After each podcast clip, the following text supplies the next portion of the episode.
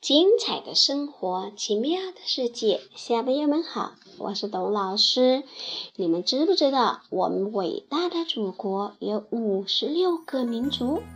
我们不仅人口众多，而且呢，物产丰富，就是我们常常说的地大物博。那在众多的人口里，我们都会有自己特殊的节日。有些节日呢，是为了让很久不相聚的亲戚朋友聚在一起；有些节日呢，是为了纪念某一个伟大的古人。就像我们将要到来的端午节，那端午节是为了纪念谁的呢？我们来听听故事：端午节的由来。每年农历的五月五日是端午节，这是我国的传统节日。那一天，爸爸妈妈会买好吃的粽子给我们吃，有些时候有空呢，还会带我们去看划龙舟比赛呢。那么，端午节是怎么来的呢？那是在很久很久以前。嗯，差不多有两千多年了吧。有一个叫做屈原的人，屈原是一位非常优秀的诗人，也是一位很爱国的大臣，就是大官。但是屈原很不幸，他遭到了坏人的陷害，被赶出了自己的国家。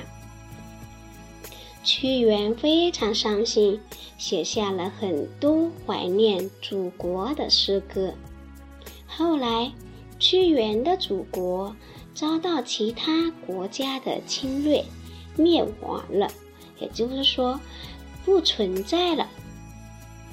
屈原听到这个消息后，就在农历的五月五日那一天，来到旧罗江边。投到江里去了。伟大的爱国诗人屈原，用自己的生命，表达出了对祖国的热爱和忠诚。屈原死后，很多老百姓来到江边祭奠他。渔夫们驾着小船，在江上来来回回地划着，希望能将屈原打捞上来。